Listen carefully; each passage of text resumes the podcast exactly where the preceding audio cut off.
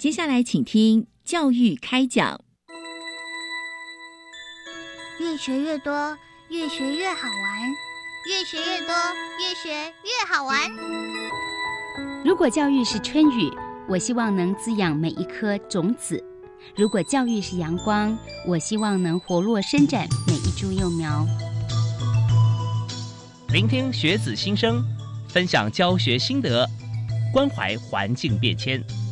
扩大教育资源的平台，欢迎收听李大华主持的《教育开讲》，教育从倾听开始，一定划得来。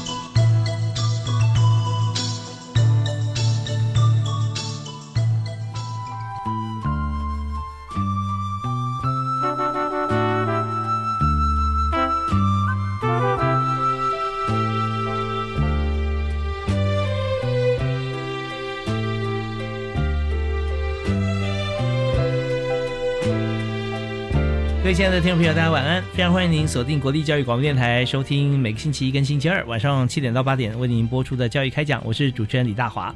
我们在今天为您呃所选定分享的教育话题啊，就是有关于人才培训。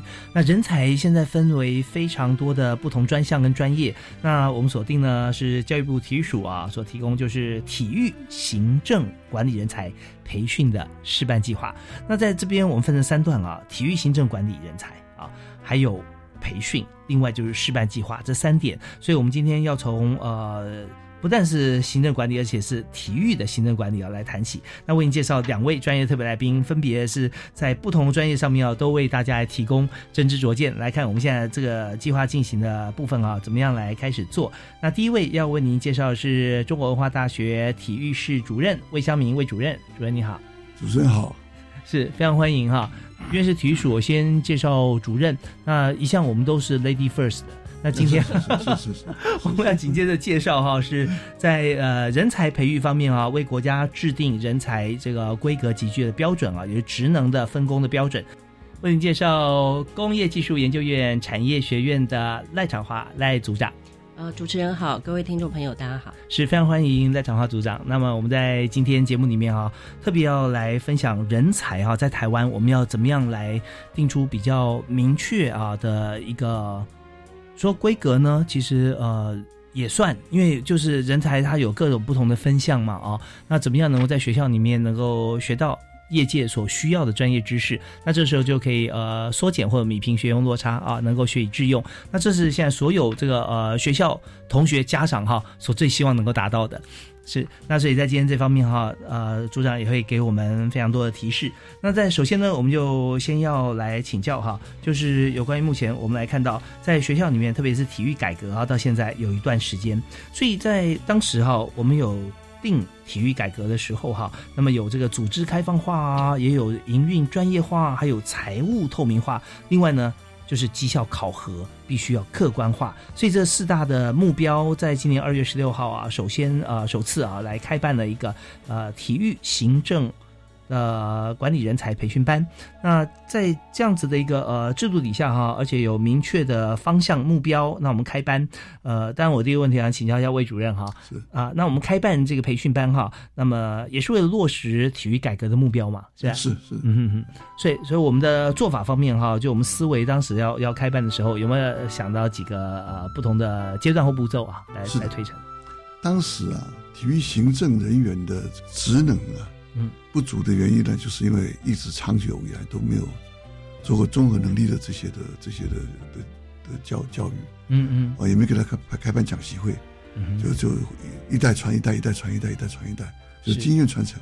很多是体育专项人才，对对，都是，啊，他们进来的有有的是有钱人士，哦，有的是有社会地位人士，是。啊，有的是真的是体育专业，就是以前。当选手啊，退下来了，这样退下来，他们才进到这里面来。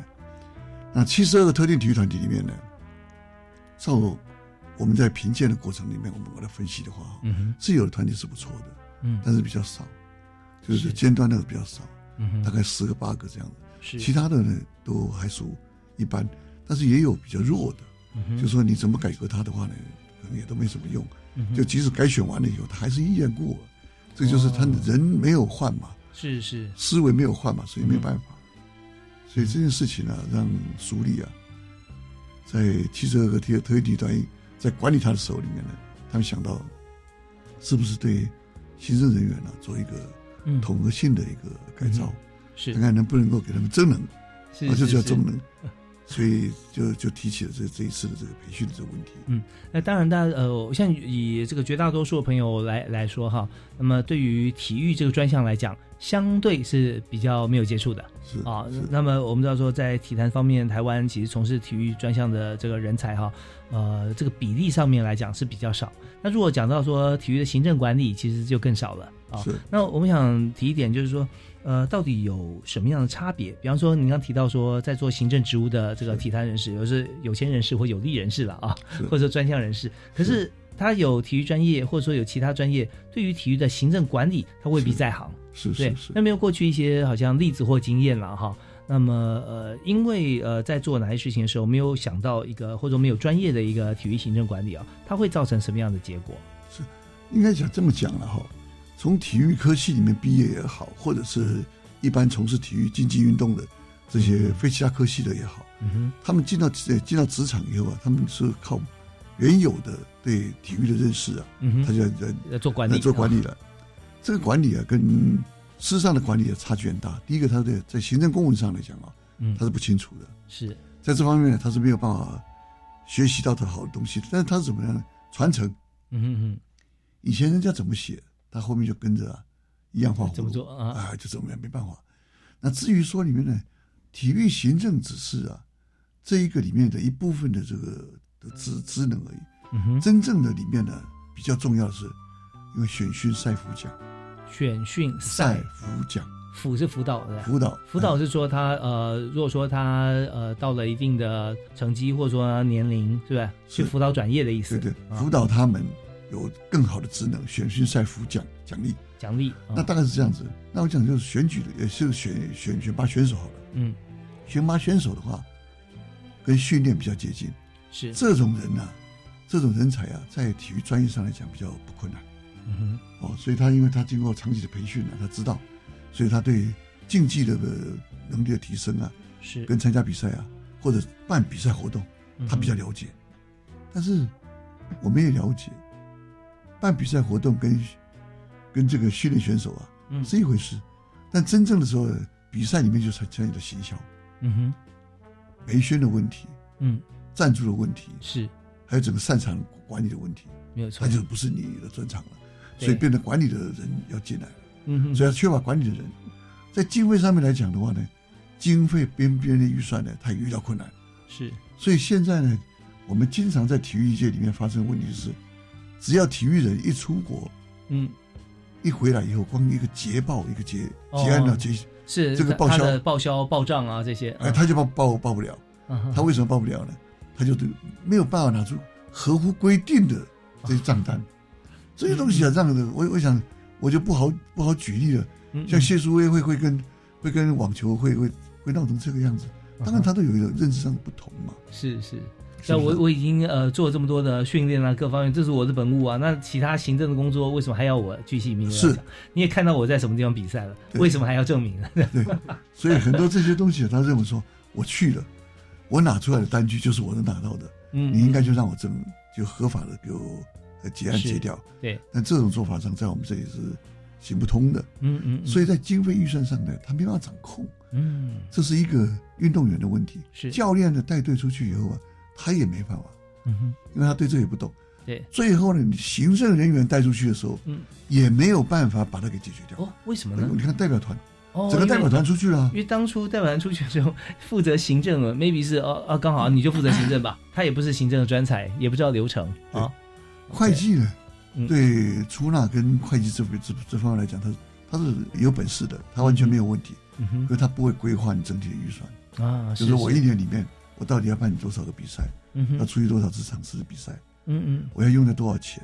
他他不会做这个，所以他呃会做出纳会计，但不会做财务。对啊，所以这个部分里面呢就没办法连接起来。嗯哼，所以这里面造成啊，不要说外面看里面了，里面看里面了，就一团混乱了。这个是我在体育啊单位三十几年来啊，到每个单位都一样，是每一代的理事长只要到了，都发现这个问题啊。都没办法好好解决。嗯哼。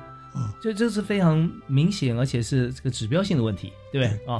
体育跟财务啊，跟行政管理啊、制度这方面，你刚提到其实不只是财务啊，还有讲到说，在这个比赛竞赛的过程当中，或之前就要想到说它的市场规模，你要怎么样来选定，比方说转播权呐，啊，是。然后呃可以给几家，然后跟国外怎么接轨，怎么分享讯号，是是是。那这个广告要怎么下？是不同的比赛场地的广告版位在什么地方？棒球本垒板呃，这是最厉害了啊！对对对 你说在左外野可能没什么看到，因为全垒打支数太少了，还要到左外野啊。是是是是是，所以这些就是怎么样能够把这些呃市场 marketing 的观念哈，在先期还没有举办就先行销啊，这这观念有，对然后再铺陈有这样的呃做法，再加上说后面还有财务啊各方面出国比赛跟在在呃邀请赛到台湾来都不一样。那这些对其实老实说，如果把这样子的一个专业哈，大家要在外面学了好久哈，才拿到一个学位哈，来来做还不见得做得好。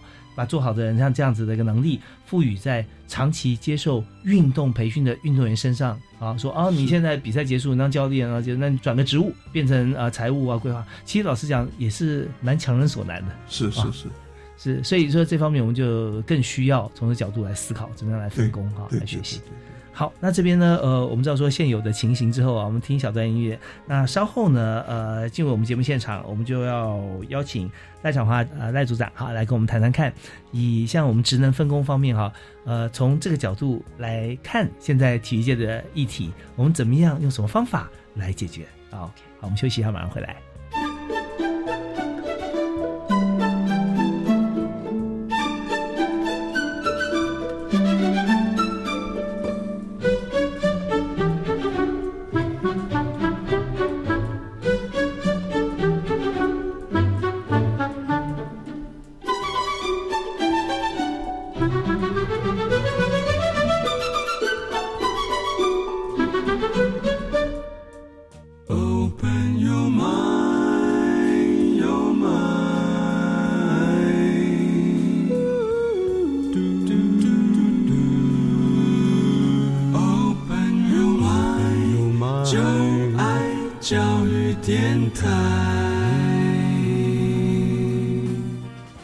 现在所收听的节目是在国立教育广播电台为您播出的《教育开讲》，我是主持人李大华。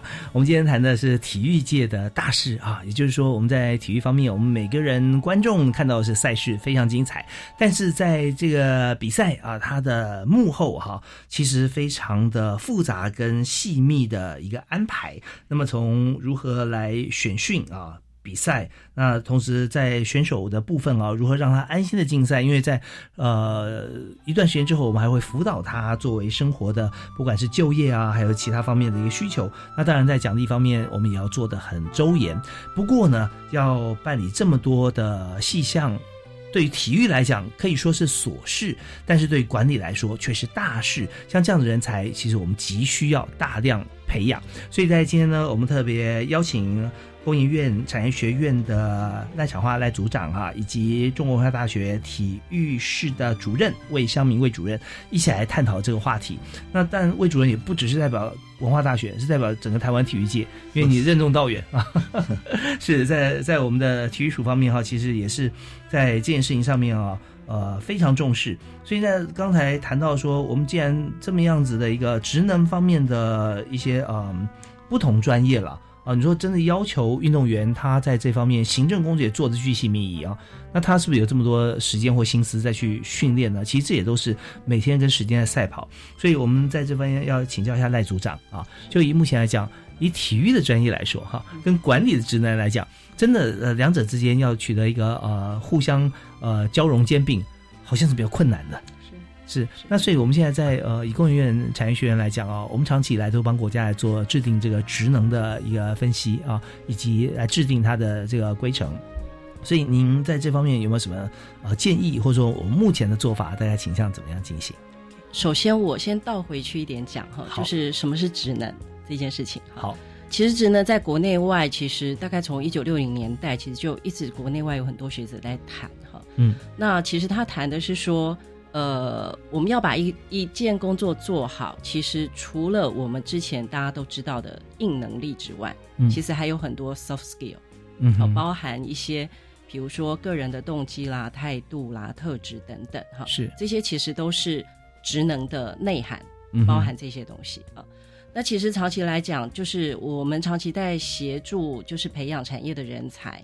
好，我们也一直在想说，怎么样子的培训，其实它会是有效的。嗯。因为很多的培训课程，其实大家都是上上课，上完就结束了。嗯。好，其实我们不 care 他到底是学到了什么，那嗯未来能不能用在他的工作上，嗯。或者是他需要去完成的任务上。啊、嗯所以其实不管是训练也好，或者是学校培育也好，其实大家都一直在谈一个事情：产学落差，嗯。或者是训用落差。好嗯哼。那当然，在不同阶段的培育，其实跟产业真的需要的人，他的落差一定会存在的。是。但是我们这样子的落差，我们怎么样子去呃缩短它，嗯哼。然后让真的一个从业人员到他的工作岗位上，他可以很快的上手。嗯嗯嗯。那我们就想到说，其实你如果可以把他需要会的能力，把它讲清楚，嗯那不管我们在学校培育也好，或者是训练机构在做训练也好，它就比较有一个准则嗯可以去 follow 哈。是那如果这样子的准则是为产业界接受的话，嗯其实产业界在用人的时候，他也参考同样的标准去选人、招募人。嗯那其实这样无形中那个学用之间的落差就可以缩短。嗯所以我们认为职能基准这个东西，其实可能是可以解决这些人才培育上面的问题哈。所以我们大概就是呃这几年来，其实一直在推动这样子的事情哈。呃，刚刚魏主任这边提到的，就是说，诶，这样子的一个人，我们可能赋予他有一些工作要做。对那如果我们可以把他要做哪一些工作讲清楚，嗯哼那做这些工作他需要什么样子的能力，嗯这些能力我们再去解构它，嗯哼就是这样子的能力。那他细部是需要什么样的知识，对怎么样什么样的 skill 嗯嗯甚至他什么样子的态度或什么样特质的人，他是适合来做这个事情。嗯嗯如果这些事情我们讲清楚的话，嗯大家的认知都一样，未来我们在做培训的时候，可能就可以比较有效一些。嗯哼好，那包含到底这个运动员他是不是适合做这样子的工作？我们可能职能的整个内涵里面也包含他态度、特质、动机等等，其实这些都算。那当然，知识技能这些是一定要的。嗯哼哼那所以我们在谈这几年一些部会，当然体育署这边也很积极，想要把一些就是跟呃体育这个领域或者是运动产业这个领域一些重要的关键人才、重要的职业，它的职能基准把它定义出来。那后面呃再跟着一些培训的课程，甚至是能力鉴定的这样子的机制认证。嗯好，那呃，我据我了解，就是体育署也很积极在做这样子的事情哈。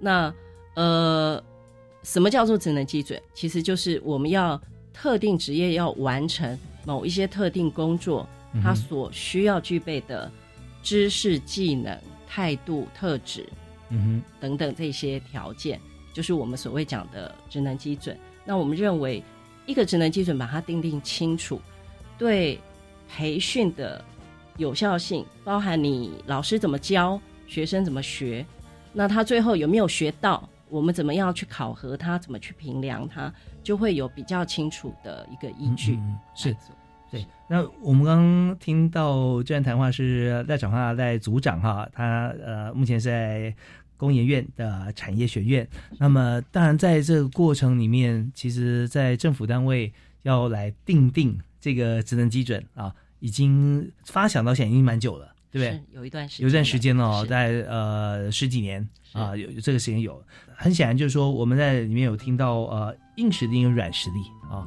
因为我们硬实力什么呢？在我们学校里面系所大家都有，对不对？今天如果说我们要呃，刚刚提到，特别是提到财会相关、财务相关，那有财税金融啊啊，有这个气管啊，有各方面。但气管是另外一块哈，就是管理方面，就是说这些知识都有，那我们定为硬实力嘛啊。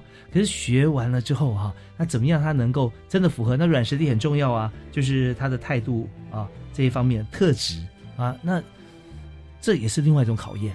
对不对啊？就是说我们学会了啊，好比说财会方面，我我的全部 focus，我脑筋转得很快，对于数字观念极强。可是呢，我我的我的呃，在软实力、我的特质跟态度上面，我可能不见得是适合做这个工作的时候，其实那也是需要做做思考。对不对？所以同学在在学习的过程中，还没有进入业界之前，其实也可以让他有多项的测评，去转到他适合的地方。是，大概现在在一般学校里面，其实非常重视的就是软实力的部分了。嗯嗯。因为其实不管你未来从事什么样子的工作，其实软实力是带得走的。嗯哼。等于是它是跟着你个人的啊，不管是尤其是现在，其实我们长期在。也是协助学校老师，那怎么样去辅导学生，去养成未来面对未来世界需要的职能的时候，其实我们有曾经曾经有过这样子的的一些调查跟分析啦。嗯，现在学生在创新跟解决问题的能力上面，是普遍是比较需要在做加强的。这个大概是我们长期看到的一些状况。诶，刚刚主持人有提到，就是体育跟管理。跟行政管理这样子的两个似乎是不一样领域的能力，嗯，它到底可不可以整合起来？是，其实这个就牵涉到现在，其实呃，不管是业界或是学校，其实大家都很重视的跨领域，嗯哼，的这件事情啊，跨域学习的这件事情，好，那呃，管理这样子的能力，其实它就是一个很。很很明显、很普遍的一个跨域，嗯哼哼，都可以应用到的这样子的能力。对，好，那其实现在在能力的养成上面，其实不管是学习上、学校的选课上面，其实也越来越弹性。嗯哼，所以学生其实他可以选择的方向是很多的，就是他可以，他可以不只是有一种专长，嗯哼哼，他可以有很多不同的专长。那只是说，这不同的专长之间。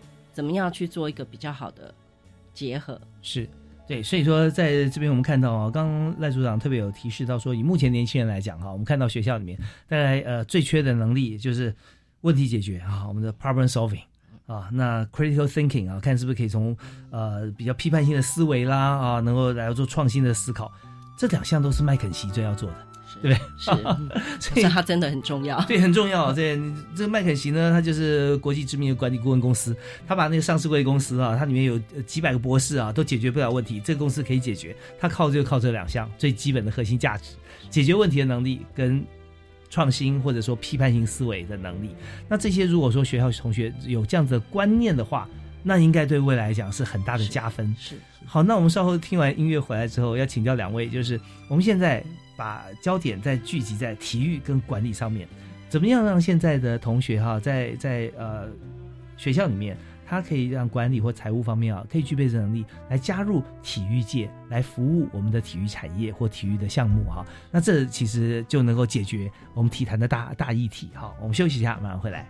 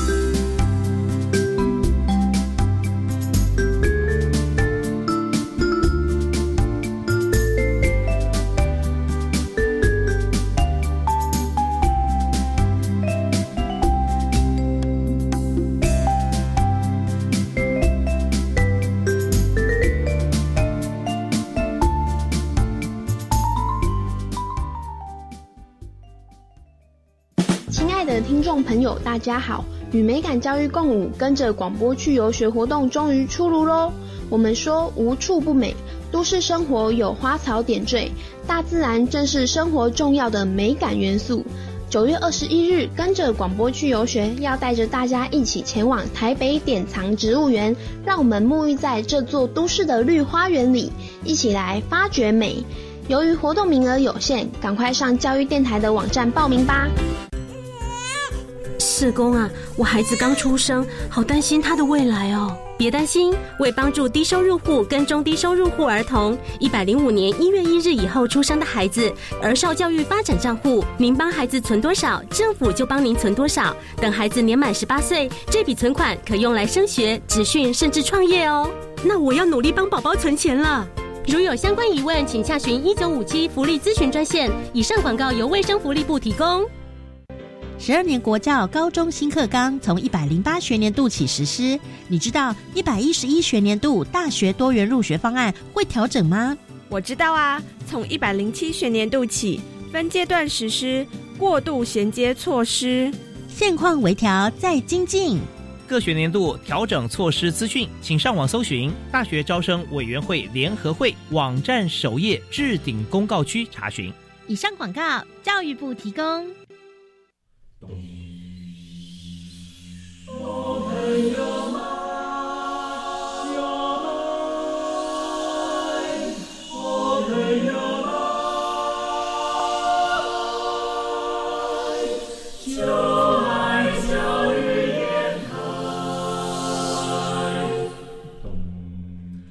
们是台北室内合唱团，您现在收听的是教育广播电台。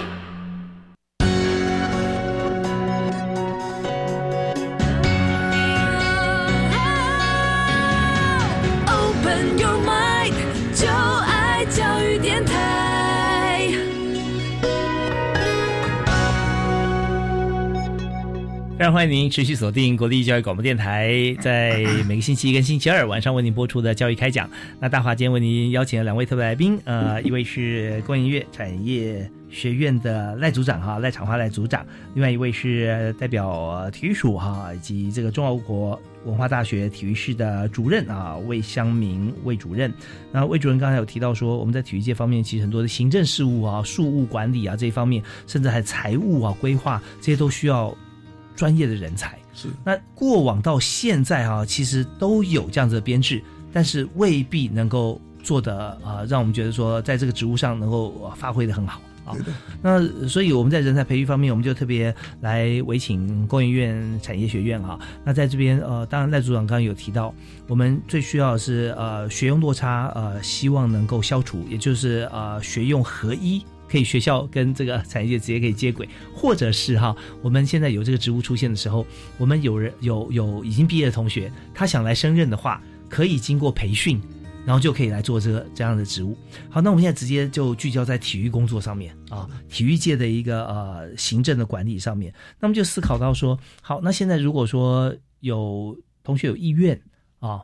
有想法想想进来工作，或者说我们有这个职缺，想要找到合适的人，那我们现在怎么样办课程？那这个课程我们接受的这个呃学生啊学员的来源啊，大概是想要怎么定？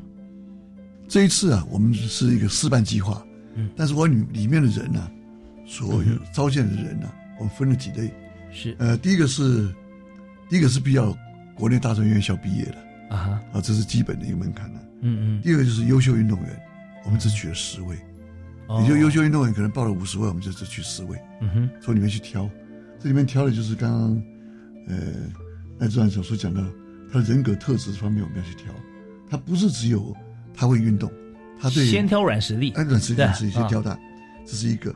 第二个是国际体育事务人员，已经经过奥会国际体育事务人员了，已经考过了，嗯哼，他们单一证照的，我们呢也从里面去筛。像这样人才多吗？在台湾？呃，他他每年都办，啊他每年都办办三十个、几十个，那我们从里面挑四个，哦就从里面挑四个而已。嗯哼哼，那另外呢，从全国特定体育团体七十二个里面呢，我们挑十个，嗯，因为他是也是我们的一个主要对象。你看提到说有很多的绩优的团体对对，对对对？先先挑出来，嗯哼哼，哦，先挑出来。他所谓绩优是哪一方面绩优？哦他是他是因为呃体育署啊，哦有对这些单单项协会做过评鉴，嗯，由台湾评鉴协会去评鉴。他评鉴完了以后啊，他有特优的、优的，是，还有这个良的，还有待改善。对，那这这他当然贡献国家是很光荣的事情，但这这些呃团体会不会担心被挖角啊？呃，我我想啊，挖角也也不是那么容易啊，啊，因为你你要去一个很困难的这个这个协会的话哦，是。它不是一下做得起来的，嗯嗯。它已经做得好的话，它越做越越大，越做越大。哦，是。哦，最后就是其他，我们也开放一个其他热爱体育的，嗯你来我们面试看看，嗯，这要看看，他有的东西是蛮有蛮有蛮有天分的，是，只是他他的来来路啊比较没没那么明显，嗯嗯，后来这些事情我们就知道这样来来处理了，嗯，这样来处理，从几百个人里面呢，我们挑了三十位，三十位哦。哎，对，三十位，嗯，只小班的去去开课，嗯。三十位原则是因为我在一九八五年了、嗯去过德国，嗯。德国在办理这个的时候啊，他就三十个人，哦。国际的体育事务的这个行政员就三十个，嗯哼哼。那三十个融合起来再分组这样。哦，三十位的话，其实，在老师上课啊，这个掌握同学的一些发展的方向啊，哦，几乎是这个一对一针对他的需求来给予指导了啊。对，而且他在做做那个，就是我们讲的实实实物操作的时候比较方便，嗯嗯，比较好分组，然后再分组啊。那刚刚呢，也也谢谢戴院长啊，呃，特别提到那学院合一啊这一类的，它实际上就是一个学院合一的嗯哼，所以你要不同的人才进来。哦，所以学用合一是一个，所以分科专才教育啊，我们是赞成的。嗯哼，也就是署署长曾经问过我，以后办完了以后都在文化大学办吗？我说不是。第一个跟你讲不是，是所有大学里面，只要他在我们分科对应的教学的课程上面，跟你署里签 M O U，嗯，你就承认他。OK，但他到最后的时候，他培训完了以后啊，他考试要通过，嗯嗯嗯嗯，这就很合理嘛。是要认证了啊。对，认证认证，这就是这就是这样子。这第一个，第二个是综合能力的整合。嗯哼，综合能力的整合，因为这一个这个组里面呢，各这几个组里面呢，我你看这个选手啊，他走到教练一点问题都没有，是他非常快，因为他他有过的他实物的经验，在学科上，在专业的能力上哦，再把专业的知的知能的部分呢，再给它加强的话，他就上去了。请问谈一下，就是综合能力的整合，要整合哪些综合能力？整合能力刚刚就讲到了，刚刚谈到的财会的问题嘛，行销的问题嘛，嗯你举办比赛的场馆的问题嘛，哦，就所有的体育赛事行政管理，对啊，他就是整个体育行政管理，嗯，所以他就非常的完整。所以我们现在在做的时候是会懂这一样，他不懂另外一样。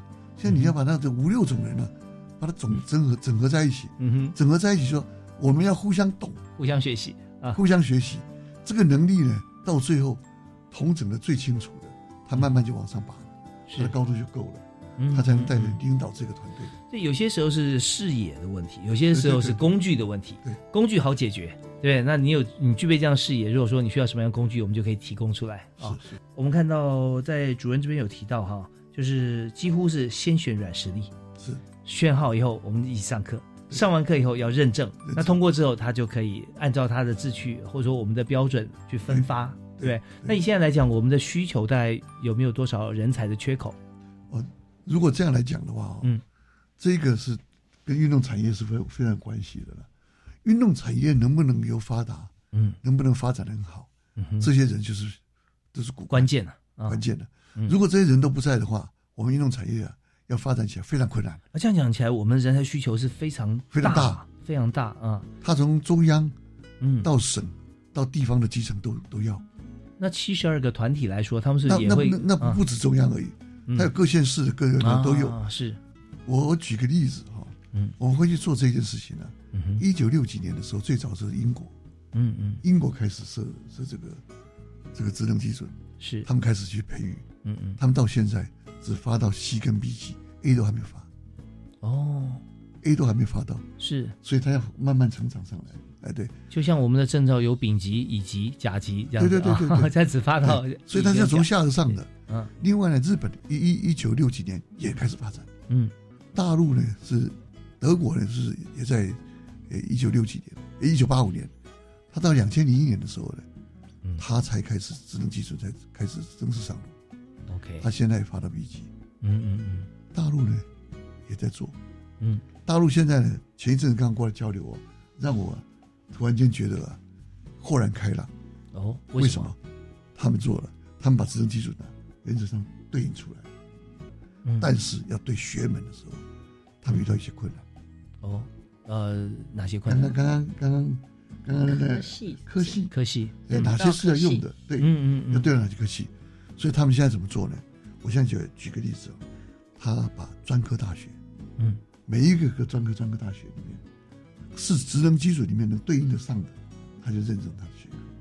嗯。专科大学，嗯我讲专科大学，商科的啦，场馆的啦，营运啦，财务经理呃，财务经理啊等等这些等等，这专科大学。第二个，技专院校里面的，嗯嗯嗯，技专院校里面的，是。他也是。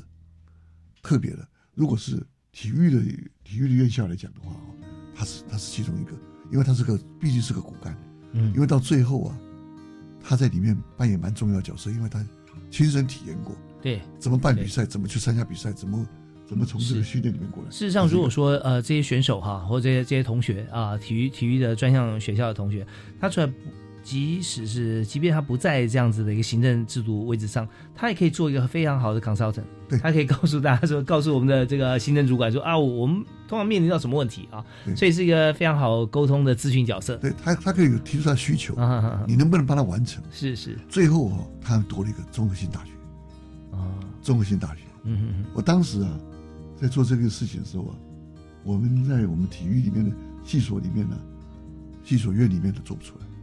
后来我们打破格局，嗯把什么呢？把商学院的，把这个这个传播学院的，把劳工系的都找进来。是谈完了以后，我们才知道说我们欠缺了哪些东西。嗯嗯，因为我知道大概知道哪些方向，嗯哼，所以我就把这些人找来，找来以后才办了一个是这个这样的一个的试验的一个一个一个讲习会。是，哎，OK，好，那现在就是我们选定，然后一开始我们是有三十位嘛，30对位，三十位，那这是第一期，是吧？第一期，第一期，呃，在文化，然哎后现在不我我我们是文化办，文化办摆在哪里呢？摆在全国体总的那个会议室上。哦，就在课程大楼里面上。OK，好，那我们现在的问题哈、继续就是说，我们有学生了啊，那但这这么多专项哈、那师资呢？那老师怎么来？哦，对，师资是一个很大的困难。啊我们当时为了这个师资啊，嗯我们大概弄了快要一年的时间。啊，因为老师找到了以后，他的时间不好调。嗯嗯嗯，这个是非常麻烦的，而且是老师跟老师之间的课程啊，要把它编排起来也也困难。嗯所以我们从里面去去想办法找类似的、接近的，嗯，再选老师，再排出他的课程，然后再看看他们的时间上可不可以。所以我们当当时在排课程的时候遇到很大的困难，但是我们最后大家都愿意，所以都牺牲一点，就后来把它最后解决掉，就可以是开课上。OK，所以在老师的选择上面，其实我们也是有推荐啊，有有自愿啊啊，也有这个我们我们去这个寻找寻找啊哎这些，其实最主要就是我们的课程开出来之后，有我们授课大纲或者说课课程排定啊，它的科目那是符合我们现在所有的行政职务上面所需他需要啊那上课时间要多久？我们这一次哦上的时间蛮长的，我们上十八周。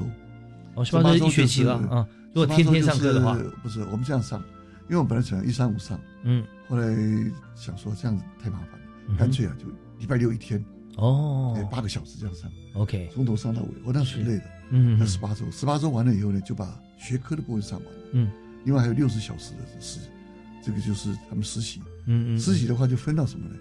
分到各个优秀不错的这个学这个协会去，协会啊，让他去参与他们里面的实际运作，嗯看能不能学到一点眉目，了解一些，嗯这是一个。第二个，一定要参加他们一个国际的大型的赛会，OK，他们办的赛会，是。直接到职场去，嗯嗯，直接进职场，嗯，道线动线怎么排，嗯动线怎么走，时间上怎么安排，整个赛务的东西啊，流程要走一遍，哦。最后来做一个报告，嗯。才算结案。那这个他去的这个实习的地方，也可以给他一点分数，是吧？哎，实实习完了以后啊，他必须要要到最后做报告。做报告，OK，看出来说到底他能够领略多少嘛？对对对对啊对那加上他之前十八周啊所学，是不是可以结合在一起？对啊，那如果说报告也结束了，然后还通过一个认证啊，哎，通过一个认证就给一个结业证书。结证书，那时候还不发证的，嗯还没有到发证阶段，嗯哼，因为要整个都弄完了以后啊，以后啊，才会才会才会考虑到发展的问题。OK，好，那这个时间点的话，大概会落在什么时候？这时间点我们到九月大概就是把十八周了，对呃十八周我们上课上完了，上完了，啊现在我们在做实习，实习实习的这阶段到九月份呢会请他们做报告，嗯嗯也邀请各个协会啊派员来，学校派员来，是。他们来听听看。啊，你们派出来的宝贝，这些来的到底到底他们学的是什么样子？啊所以每个人都要上去。我们有没有年龄限制？现在？哎，现在是没有限制说那个年龄的。OK，但是我们都希望他是组长级的来，最起码他已经懂得说怎么去领导别人，有一定的行政经验了啊，就知道需求啊，然后我们怎么样来满足，或者用什么样子的方式，然后更加精进。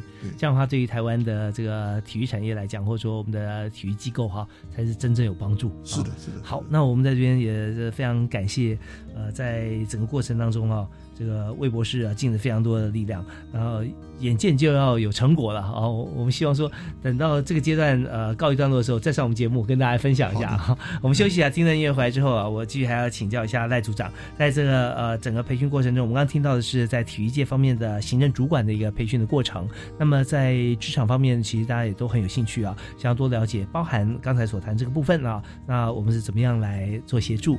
那另外就是说，在呃职场职能方面的一些呃分界啊，以目前来讲，当然啦，很多像是以日本来说哈，他们好像几乎现在还是有一些是呃不太在乎哈，你到底是哪些科系，他们很着着重是他呃进来之前的一个培训哈。那这一部分我们呃怎么样去思考这个议题，也就回应到说刚才我们讲到呃市场上的职能，其实有的时候它是会做改变的。就与时俱进。那我们在现有职能的方向，我们已经定定规之后哈，我们怎么样呃随时呃在补强啊，或增加或转换，其实这也是学校跟同学甚至家长很想知道的。我们休息一下，马上回来。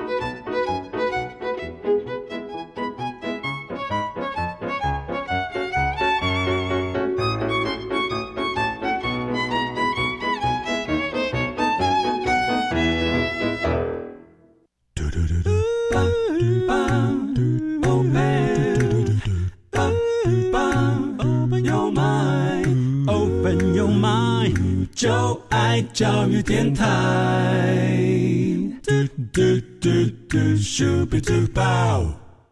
今天在教育开讲节目里面，我们谈的是体育方面的行政主管哈的专业能力，我们如何培育哈？但是现在有许多的已已经行之有年这么多年的这个体育有许多机构，但是我们也有感而发，就是在行政方面我们可以呃做的可以更好啊，比现在更好。那所以在今天节目里面。呃，魏香明魏博士哈，那有为我们来进行这个解说现在的做法。九月份呢，我们就即将要看他们的这个、呃、presentation 啊，来做这个几乎是结业的一个报告啊，来看成果。那但在整个过程当中，呃，赖组长哈，赖长花赖组长目前在工研院的产业学院啊，呃，是呃服务的非常这个深入哈、也协助劳动部啊来定呃我们国家人才的职能。所以这边我们想回应一点，就是说。现在体育界我们讲行之有年，这这么多年，我们看到其实他的行政工作与时俱进，多少都会增加一些或改变一些。那在整体职场更是如此了啊！所以我们在制定这个职能呃分项的时候哈，那怎么样能够呃用什么方法可以把与时俱进的像这样子一些些微的一些微调或者改变啊，同步的加注在现在所有的职能分工上。在一个职能之基准的定定啊，但我们在发展的过程中会。呃，纳入很多产业的意见，好、嗯，就是产业你实际的在那个领域的工作者的意见，嗯，放进来是非常重要的。嗯、而且我们是要萃取出，呃，就是这个工作怎么样做得好，它需要具备一些什么能力，是、所以我们多半都是从这些绩优的工作者的身上去萃取出这些元素出来。好，嗯、那我相信就是呃，比如说刚刚魏主任提到的那个课程，其实也是。集合了很多专家这样子的意见，才去把他需要的能力，那需要上些什么课，把它规范出来。嗯、那其实这个就是一个很具体的职能导向课程的概念。嗯，好，就是我们从上课，那刚刚提到有实习，要有实务经验，嗯、要给你实际测试，看你实务的表现怎么样之后，才算真的結業。其实这个就是一个有效的训练跟有效的评量。嗯嗯，那我们怎么样子去确保说，那这样子的课程，这样子的评量，真的是跟得上产业的发展的需要，因为产业变化很快速哈。对，所以其实像现在目前劳动部这边各个部会这边发展的职能基准，在劳动部的 iCap 平台上面，四百多个职能基准，其实大概每两年到三年，各个部会就会去更新。嗯，那这个更新的过程就会实际去看嘛，现在产业是不是有什么变化？是，那把这个变化再滚动式的去做一些调整。嗯，那这样子才能够一直跟得上产业实际的需要。是，好，大概是这样。呀，所以呃，刚才我也听赖组长有提到说，我们在。软实力方面培养其实相对重要了啊，所以呃，以职能来说，我们一直有一个这个呃 Holland 的这个冰山的理论，哎，那它是它的理论是把职能分成六种了，就是性格啊，或者或者六种。那如果说对应到职能方面方面，有些人是喜欢跟人沟通啊，有些人是对于数字相当敏感啊敏锐，所以他可能适合所做的像公关跟财务有时候就会不一样啊。那当然说各种能力都强也有，但极少了啊，当然，那真的是这个呃天纵英明啊，所以那以现在来看哈，我们是不是有另外一种思考？就像这次我们跟这个体育署哈，或者跟这个呃魏主任这边来合作的这个部分，我们先把他需要的特质先把它找出来，对不对？然后我们再给予专业的一些训练，提升他的这个工作的能力哈。那这样的话就可以完全符合，因为软实力都已经具备了啊。那如果说，但这个这个题目，我现在想请教，就是说，建议广大的同学，因为现在在学校里面还在学习，因为我们学了这个系所之后，不见得我们就适合做这样子系所名称的工作，所以在中间的过程，是不是建议大家在什么时候要做一些性向测评啊，然后来辅助我们的专业的一些引导？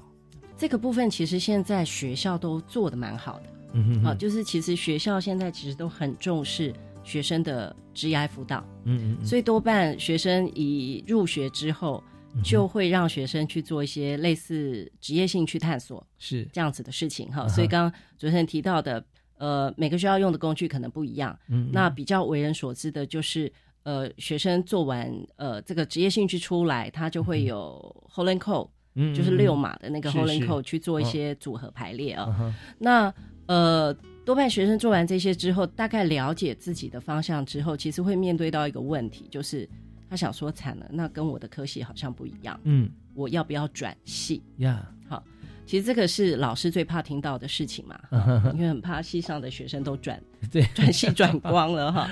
但是其实呃，其实我我觉得也非常不错的是，其实现在各个学校都越来越重视跨领域学习，嗯嗯。那其实对于呃学生有不同的兴趣的这件事情，其实老师也都会引导学生去做跨域的学习。嗯，就是说他可能不用转系呀，他只要再去选修某一个科系的课程。嗯哼，好，比如说财经系的，他可能对资讯也有兴趣。嗯，现在金融科技是很夯的一个一个方向。对，那他就可以去做一些跨域的学习。嗯，所以呃，据我了解，就是现在学校里面其实老师都非常认真在做，怎么样去协助学生做更弹性的选课。嗯，然后去做跨域的学习，因为未来的世界其实就是一个跨域整合的世界，包含我们今天谈的体育行政人才。其实他就是一个跨语的人，对对，真的，而且每个人的属性啊，说以这个 Holland 的这个理论来讲哈，他并不是说呃六个每人只有一个，对，他是强弱，对他强弱，他是来看。一个一个，对这个职能冰山呢，就是你自己平常其实也看不到，你照镜子怎么照你也不知道说你能力到底有哪六项，哪个比较多，但是做完之后就会看到这个冰山下面啊，你真正的职业能力的一些呃的取向哈，那就可以来思考怎么做。当然，就像呃学传播啊，传播科系啊，不见得呃都一定要能言善道。像一些呃著名的一些剪接师啊，各方面他就非常专注在这个影像操作里面。那对，那每次金马奖呃金像奖都是他们啊，对他也不见得说是一个沟通高手。那相对来说，呃，在其他系所也是如此哈。那倒是我们现在看到，像刚才呃赖组长提到，我们现在有很多管道可以修很多不同的呃学院，跨跨甚至跨院啊。而现在很多学校是跨校可以来修跨院的系啊。对，要像其实现在都非常弹性，非常弹性。所以也也建议所有同学啊，能够多往这方面去思考。像呃双主修啊辅系啊，是我们本来就有的，这是比较制度性的，那可以更加灵活一点啊。那我上次有访问这个呃原治大学的吴志阳校长，他就跟我讲说：“哎，大伙你知道吗？我们现在桃园三结义啊。”我说：“刘关张啊。”他说：“不是，我们桃园是这个。”中原啊，中央跟原治 三个学校，那就就公车可达的校区啊，三个学校可以跨校修修课啊，所以这些都再再说明了我们的呃灵活度，所以也建议大家可以从这个呃职能的方向来选择。那特别是我们今天提到体育，体育方面其实往往有时候我们并不是体育专项，也许我们的。呃，身体方面的机能啊，我们的构造并不如运动员，但是我们非常喜欢看球赛，非常喜欢参与体育的活动。那你如果说你这样子的一个呃兴趣，然后可以发展到说你在啊体坛方面的任何一个工协会啊，或者说在啊政府机关或学校学校的系所来担任行政人员的话，那真的是呃如鱼得水啊，这边这真是很棒。所以在今天节目里面，我们特别呃分享两位啊这个呃呃老师啊。魏博士以及赖组长哈提到了我们现在体体坛以及在业界我们只能怎么样来分工啊，怎么样来看自己的软实力哈，真的收获很多。我们现在最后短短的时间哈，两位再各有一分钟的结论，好不好？来跟大家来做一些我们今天主题的分享。我必须要提到，就是说刚刚体育的运动产业的，事实上现在啊，在房间里面呢，有很多人在做运动产业的，是包括什么，不管按摩也好啦，或者是这个健身啊、皮拉提斯啊等等，我我我都。不胜其其数了，是运动经纪人等等，这些哈，他们都的证照都是国国外拿一个证照回来就开了，他是用商业来做的。那事实上，在国内我们可以把它规范好，规范好以后，他一样考证照。啊，这些让他很开放的，让各个学校去去发展，他到最后来考证照就好了。我想这样的话呢，就为国内的体育的产业、运动产业就能建立一个长久啊、持续啊。在拼搏下去的一个一条路 是是非常感谢魏向明博士哈魏主任所提这个部分，因为我们一旦是这个把这个证照开放出来啊，大家只要有兴趣的人，然后都可以来来来这个进行修课或考试。那未来其实对我们国家这样这样的产业发展啊，其实有绝对正面的帮助，因为进来都是热爱这项产业，而且是专家啊。那我们的这体坛啊，可以说呃越做越好啊，路越走越宽。好，那我们请赖组长。呃。我觉得跨域学习是一个趋势，好，那如果你可以掌握跨域学习的的这样子的一个方向的话，未来的发展会无限的宽广。那我想，呃，包含政府这边也有很多资源可以来协助大家做这些，就是自我能力的了解跟跨域学习的这样子的一个方向的设定，比如说劳动部的 iCap 平台，教育部自己的 UCan。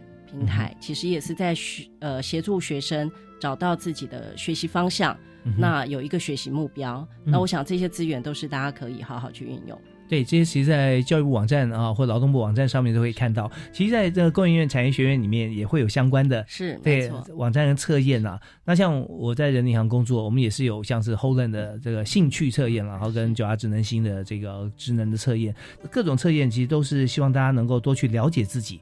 都是好事。那在上面，你越了解，做越多哈，你就越清楚方向啊。倒是不要说你做这就哎，我我马上再做一次啊，不要变成是一个受限，对对对，一个框架，而是给你自己一个是是是。一个未来的一个可能性。对对对，相信这个是认识自己哈，跟算命是不一样。